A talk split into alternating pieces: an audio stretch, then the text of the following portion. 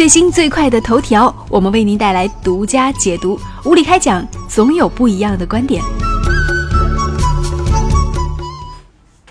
今天是二零一七年的十月一号，今天我们在节目当中和大家一起来看电影、说电影。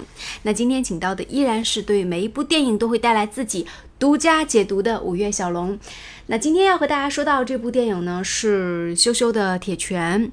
十一黄金周，呃，我刚刚看到一个新闻数据说，中国有七亿人都在这个出行，所以我在想，路上应该是非常的堵。从今天朋友圈传来的照片也是有这样的感觉。那不出门的人干什么呢？嗯，看电影。所以今天的电影票房非常的好。我们今天买的那个票是坐在了最后一排，我从来就没有坐到离放映机这么近的位置，但是呃，并不影响这个整个的观感。我们要说的是一部最近大热的电影《羞羞的铁拳》，来自开心麻花。开心麻花这次瞄准了国庆档。那么，《羞羞的铁拳》讲的是一个什么故事呢？简单来说，就是这个一个乱码的故事。爱迪生和这个马小，一个男一个女，在偶然的情况之下性别互换，发生了一些搞笑的故事。当然，里面还会有一些励志的成分了。嗯，开心麻花据说这次是将二零一四年的一个舞台剧，然后呢搬上了大荧幕，而且是大胆启用了新人导演的模式。那么他的导演呢依然是话剧的原版导演宋阳，编剧张弛宇共同来去担纲的。看完之后有什么样的感觉？首先我们能感受到就是现场应该是笑声不断的。从影院的整个反应来看的话，就是。好笑这一点是达到了的。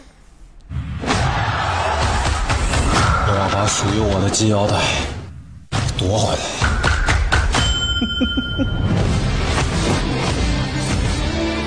给我废了他的歌词！走掉！来，打我！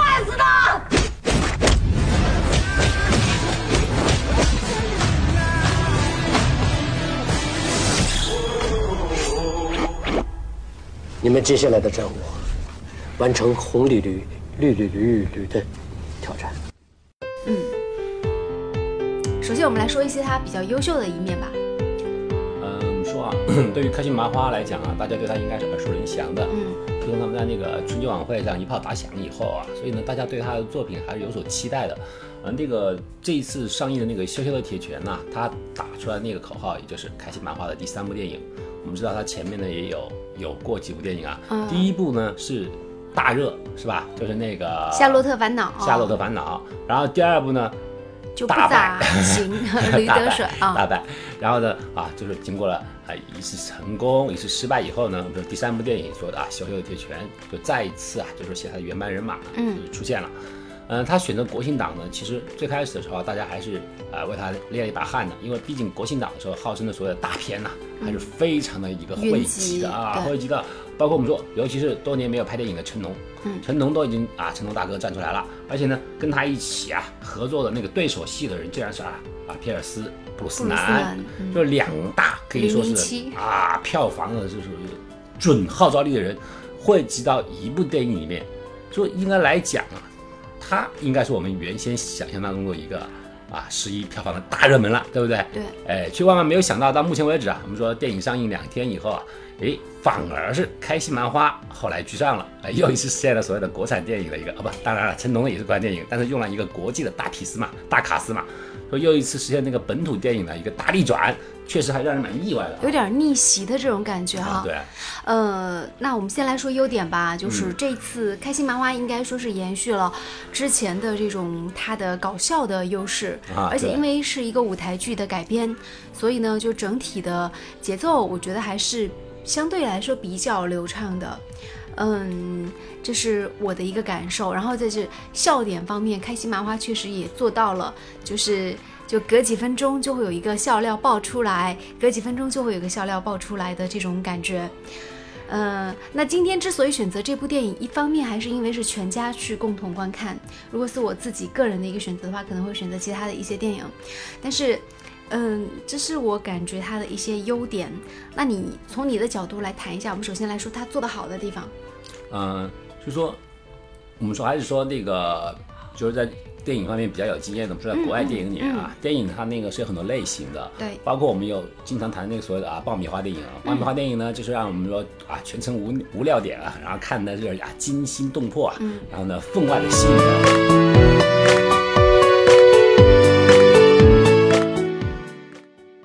电影看完之后，我就是在内心里面，在笑过之后啊，些些有一点小小遗憾的地方，嗯，跟大家说一下。呃首先你来说，我们一个人说一个吧，好不好？看都不说重样的。呃，所以说我们它的一个最大的一个优点就是说，它是二零一四年一个所谓的舞台剧改编过来的。对那么舞台剧我们都知道，你看过舞台剧，或者是大家有有有曾经接触过那个所谓的舞台剧的话，大家都会发现一个最大的舞台剧的特点就是什么呢？它是边演边改的。嗯，你很有可能连看两场舞台剧之后，中间有些细节啊，甚至是结局都会有改动，是吧？因为舞台剧它是有一个群众演员的一个磨合阶段的，它的那个剧本呢、是天马行空的，而且那个里面呢，由于舞台剧里面呢，它的绝对主角之外的每一个配角啊，都可以为自己加戏的，是有这种成分在的。而且舞台剧它胜在一点什么呢？它的场次，一个好的舞台剧啊啊，一般它可能会上演两百到三百多场。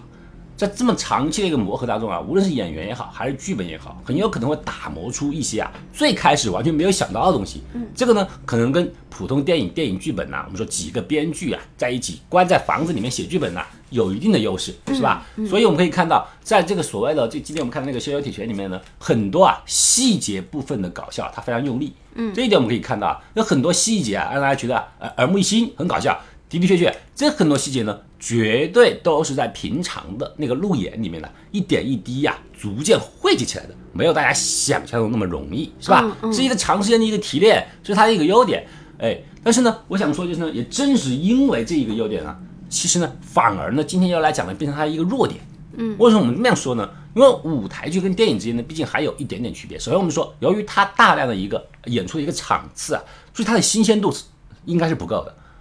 始终是有人看过这个电影啊，以舞台剧的形式看过，这个呢就很很大的程度上影响了哈对于电影票房上的一个新鲜度。然后其次呢，就是说也有可能导致啊我们说演员在长期一个表演当中啊产生一个疲惫心理，对不对？我演一百遍，演两百遍，是吧？我也不是 NG，而是我真正的演，从头到尾演，演一百遍，演两百遍，那么我这个新鲜感是不是就没有了呢？很有可能没有了，这是一个很大的一个问题，很大的问题。而且呢，更重要就是啊，舞台剧，舞台剧它的这个形式啊是更加天马行空一点点的，天马行空一点点。我们可以看到舞台剧里面呢，它可能说啊，想象力更加丰富一点呢、因为它可能说舞台剧跟电影不一样，它的场景和资金还有所有一个相关的一个配套措施肯定是不优秀的，所以它更多的呢是在所谓的形体表演，然后呢搞笑啊搞笑，还有那些那个语言上面的啊去拔高，这个呢也却限制了什么？恰恰跟电影的优势呢又有了一个相悖，嗯，是吧？电影的特效镜头啊，电影的镜头语言呐、等等啊，还有场况场景的切换啊，对啊，这个反而没有用到，就仿佛就是说啊啊，好像是说我们在用一个怎么投资都大成本不起来的一个剧本在做这么一个事情啊，这是它一个先天的一个一个弱点。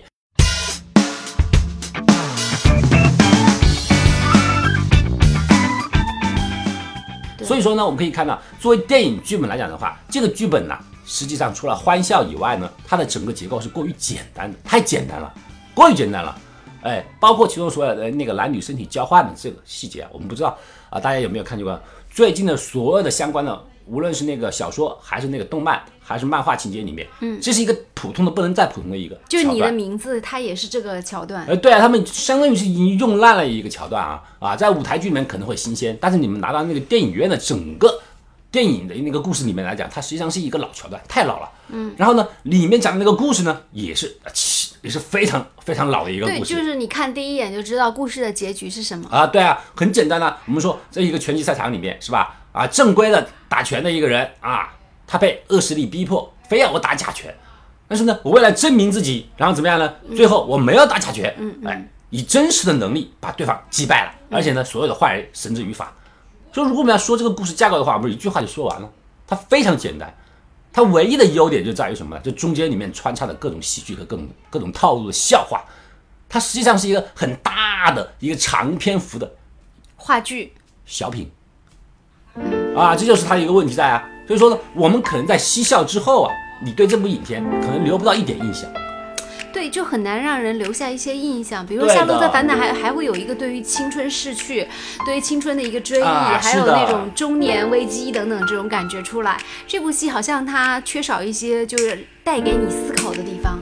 另外，我要说一下演员的这个问题，因为开心麻花这个团队，它就是话剧跟电影用的是原班人马，所以就非常的明显。因为话剧就是我有看过。嗯，嗯就今年还很看了几部话剧，我个人的感觉是在话剧舞台当中的每一个演员，他都是蛮卖力在表演的，所以这部戏里也看得非常明显。虽然是有男主角和女主角，但是很多配角他也非常的尬戏的感觉，就他对自己的这个台词啊，然后对自己的形体表演呐、这种夸张程度啊，都很尬戏。因为在话剧里，你就是要夸张，你不能去弱化任何一个配角，没有小演员在话剧舞台当中，所以在这个电影这个架构当中的时候，你也会有这种感觉，就是好像感觉到所有人很很吵，然后每个人都很尬哎，人人都有戏，人人都有戏。啊！这个问题呢，确实是话都在剧里面一个好像弊病啊。你转到电影里面来的话呢，你就很难在里面找到一条主线。对啊，你觉得啊七零八乱，七零八乱，就有点乱一个问题啊。然后再说一下演员的问题，因为他用的又是原班的话剧舞台当中的这个演员。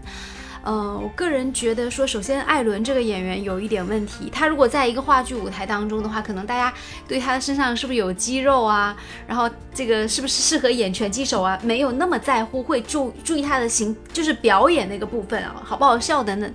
可是你你电影它是放大的，有那么多细节的部分，你选一个那么白白的，然后五花肉的这种男演员去啊演这个拳击手，肥肥膘的一个，对完全没有说，哎完全没有说服力。是的，是的，你就想想前段时间那个，就是呃，印度拍的那个片子，好像是叫什么？呃爸爸那个摔跤吧爸爸呃摔跤吧爸爸。那个里面他最后就是他为了为了能够去演拳王，对。他是增肥了，对。然后用了接近几半年的时间还是一年的时间去增肥身，哎，健身，然后使自己能够最大的程度的靠近那个拳王那种身份对，并且呢，他可以说啊，他是从一个帅气小生自毁形象对，为了能够接近角色，嗯。可是我们这个里面呢，我们就是很完全看不到非常拳王很遗憾的，是吧？身材你你除了那个特技。就是里面有一部分那个武打戏特技啊，嗯用的嗯我们说还可以看到有点拳拳到肉的话，但是呢，整个身份无论是演那个对方恶势力的拳王，还是我们的主角艾伦啊，都是两个白白净净的啊，浑身都带着啤酒肚子、肥肉肥肉涛子，然后上来呢，他们却表示啤酒肚啊倒是没对有，就是说感觉太他们就说他们是拳王，嗯哎，他们是拳王，这个拳王拳从哪儿来呢？不知道啊，你随便拉一个拳王啊，都比他们强十倍啊。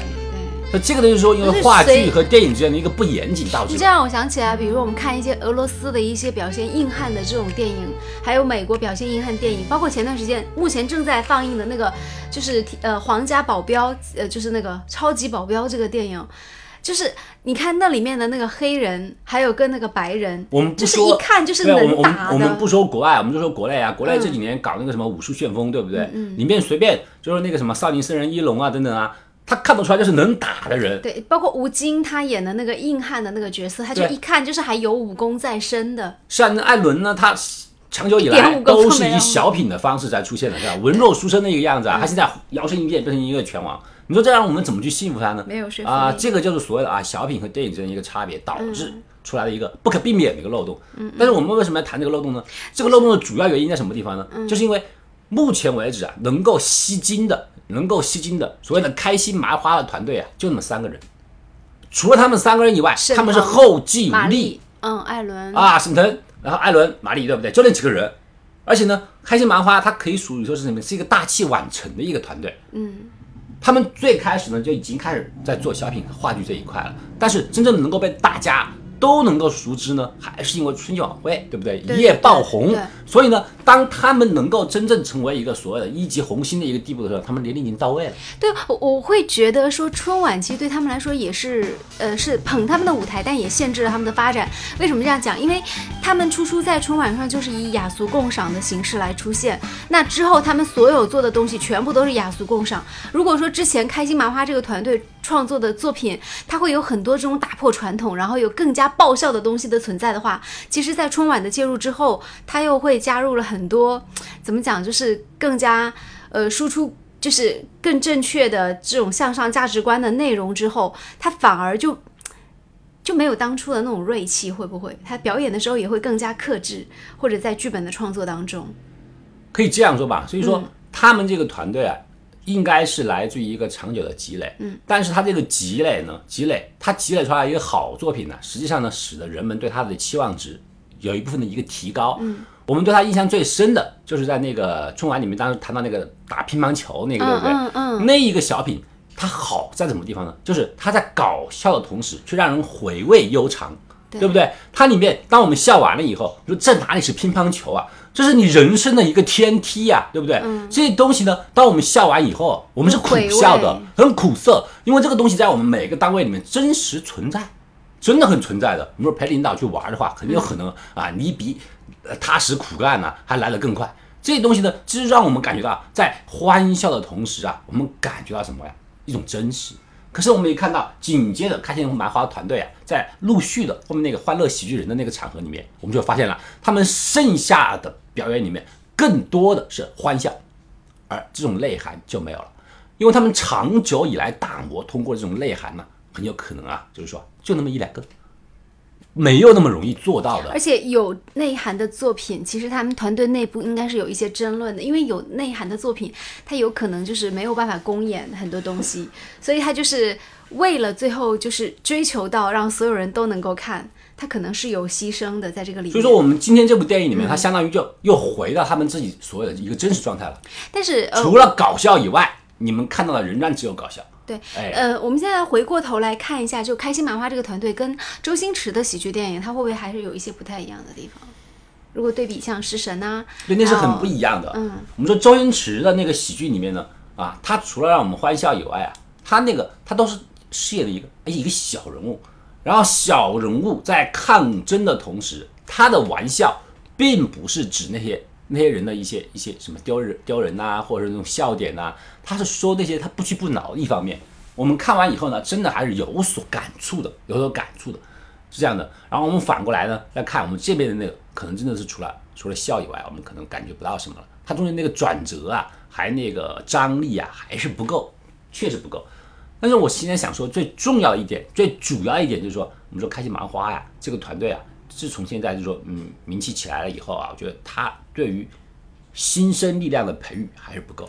对，在这部戏里没看到什么新人哈，他看不到新人嗯，对，就是说没有看到九零后的们我们我们。还是举同样的一个例子啊，就是说我们说郭德纲对不对？嗯，郭德纲他在相声界的确也已经有一定的，就是说一一一种那个影响力了。嗯但是呢，他推出来电影里面，他不敢自己贸然全部当主角，嗯，是吧？他把那个所谓的那个岳云鹏啊等等啊，他会捧出来一些新人，这些新人会带动他，因为一部电影里面他那个年龄段呢、年龄段演员的年龄段，你不能够过于老成了，你必须要有新生力量、新血的加入，是吧？然后我们这个里面呢，我们看到那个《开心麻花》这部片子里面就暴露出这个弊端，是吧？你说马丽，马丽演的再好，很可惜，她确实是已经有点啊啊年华老去了，对不对？然后我们再翻过来，艾伦，艾伦也是一样，他们都不属于新生新生段的人，嗯，所以说他们这个仅靠着本身的这个影响力啊，我就不觉得不知道他这条路能够到底能够走多久多久就。是你会感觉到这个戏整个演的有一点点就是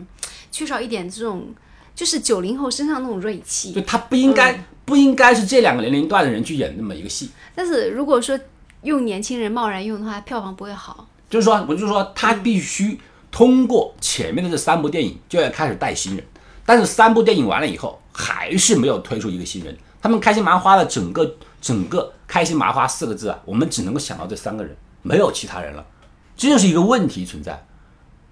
但我能够感觉到，就是说啊，从从上部戏开始啊，沈腾，沈腾我不知道他是不是已经发现这个问题了，他逐渐从主角这个身份啊开始退下来了，他退下来了，他宁愿去演配角，嗯，哎，因为而且他这次我特别想表扬一下。不适合于演主角。呃。对，我觉得在这一部电影当中，其实真的印象给我最深的反而是沈腾，他这次应该是完成的很好，而且我觉得比他很多话剧舞台当中的完成还要更好。为什么沈腾的完成会给人留下这么深刻的印象？其实他的戏不是最多的，而且他应该算是一个配角吧，就是在里面。这个呢，还是我们刚刚谈到的这个问题啊，他们是从一个小品演员，嗯，啊，就是出来的。小品演员里面呢，他们的演出的时长一般都不会很多，是吧？大概也就五分钟、十分钟、二十分钟，他就可以把整个戏尬住。然后呢，沈腾在一个电影里面，即便你是一个再小的一个配角的话，他的这个演出时间都比你的小品时间长，他反而给我们的那个更多的感觉，就是一种，就是说啊，呃，在状态之中的一个感觉，是吧？可是呢，其他人要把整个小品那种演出啊，延续到我们整个时长达到一个半小时的电影里面呢，就有一点点心有余而力不足了，是吧？我们看到啊，艾伦跟那个是玛丽吧，是吧？玛丽两个人啊，在泳池里面啊激吻以后，然后一道闪电下来，是他们两个人啊，就男女互换了以后，我们当时的，我觉得我个人的感觉啊，我没有一点所谓的男女。啊，男主角女主角激吻的那种激情的感觉，甚至觉得捏了一把汗，看不下去这种感觉，确实有这种感觉啊。你换一个两个小鲜肉、小美女，可能完全不是这种感觉，对不对？这就是因为是这样的，因为你们他们那个那个年龄段啊，他们不能再这样，但不能再去演这种年轻男女的戏了，你演不了。但是你又开心麻花，你又没有其他新人有他的那个所谓的那个号召力、号召力和价值，他没有办法，只有用老瓶来装新酒。那这个新酒的味道好不好呢？就是说喝下来了，有点好笑，感觉很好。但是呢，最后呢，细细一品，蛮苦涩的，哎，没那么个意思。其实这还是一件挺难抉择的事情。在一个团队里，你有没有勇气去带新人？就是有没有这种魄力和情怀去推新人？其实对于这个。前任来说，他其实是一个挺大挑战。你你永远要要推新人了。你说赵本山，赵本山霸占了我们说那个那个央视的那个舞台，小品王、欢乐王那么多年，后来现在也推了，他也推新人呢，因为他明白了，他现在凭他自己，他再能搞笑，他自己不可能一个人拖一部戏出来，对不对？大家都去看你赵本山了，那哪个年龄段的人去看你呢？嗯，谁愿意再花钱买票房看你所有的戏呢？对不对？他要拿小沈阳，他要拿那个宋小宝这样的一个年轻人去吸引到别人呢？就新人必须带出来，然后呢，你就会感觉啊，你整个的组织啊是有一个阶梯感的。你既有能够压轴的，像赵本山那样人，你也能够跟，就是说现在当前年轻一代能够接地气的一个演员存在，那么你这个戏就是一个丰满的。嗯啊，反过来我们看到那个，我们说郭德纲，郭德纲也是一样啊，他也在拼命的推新人。他的那个剧场里面，他现在基本上已经很少去演。对啊，一方面可能是因为他我们功成名就了，不轻易下场。但是呢，他更多的是推新人。我们说这反过来说的那个那个郭德纲也是一样。我们说郭德纲前段时间说跟他那个徒弟啊，是吧，在网上骂战，骂的是沸沸扬扬。但是无论如何，他徒弟啊也是他推红的，人家红掉了，红了。岳云鹏也是一样的。我们谈到我们说那个现在那个郭德纲的德云社，德云社的时候呢，我们也能够感觉到一个阶梯层次的一个实力。可是我们现在换到开心麻花过来呢？那就只有在那个阶梯顶层的那三个人站在那儿啊啊，那个艾伦几个人啊，几个人站在那个顶层，然后往下走的阶梯感呢没了，断了。这个断裂是很可怕的，因为一部电影的创作它是有一个时间段的，你包括剧本呐，包括演员呐，包括制作，对不对？它是两到三年才能够出一部，甚至是说一年或者两年出一部，对不对？你现在今年已经是这个样子了，请问你明年第所谓的第四部电影，你还是你们这几个老哥们上来当主角啊？那我们是准备是看什么呢？看夕阳红吗？好的，感谢大家关注收听了这一期的物理开讲节目。今天在节目当中带来的是，在近期给我们带来很多欢乐的欢乐的一部电影，这个开心麻花的呃一部最新的大作，根据二零一四年的他们自己的话剧，然后原班人马。进行重新来演的《羞羞的铁拳》，你喜欢这部电影吗？哎，欢迎大家在我们的节目下方进行跟帖留言，并且并且留下您的一些评论。这里是物理开讲，喜欢我们的节目就订阅我们的频道。再见。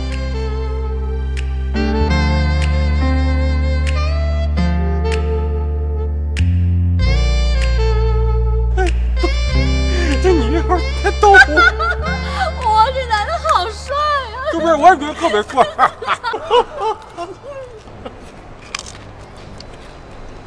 笑死我！错了没？什么？跟着我左手，右手一个慢动作。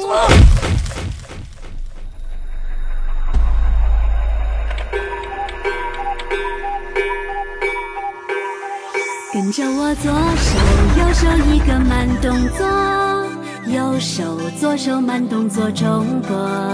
我爱他，让你快乐，你有没有爱上我？对着我撒娇，耍赖全部都可以。拳打脚踢我绝不还击，只要能开心，爱打没问题。你的笑容我最珍惜。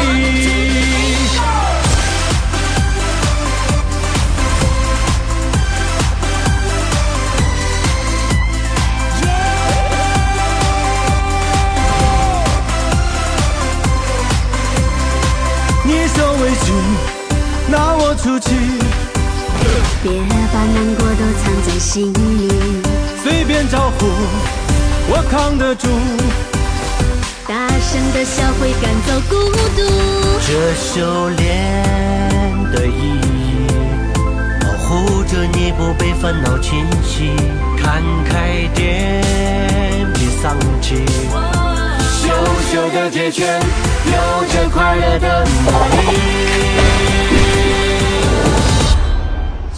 我怎么舍得打你呀？讨厌讨厌讨厌！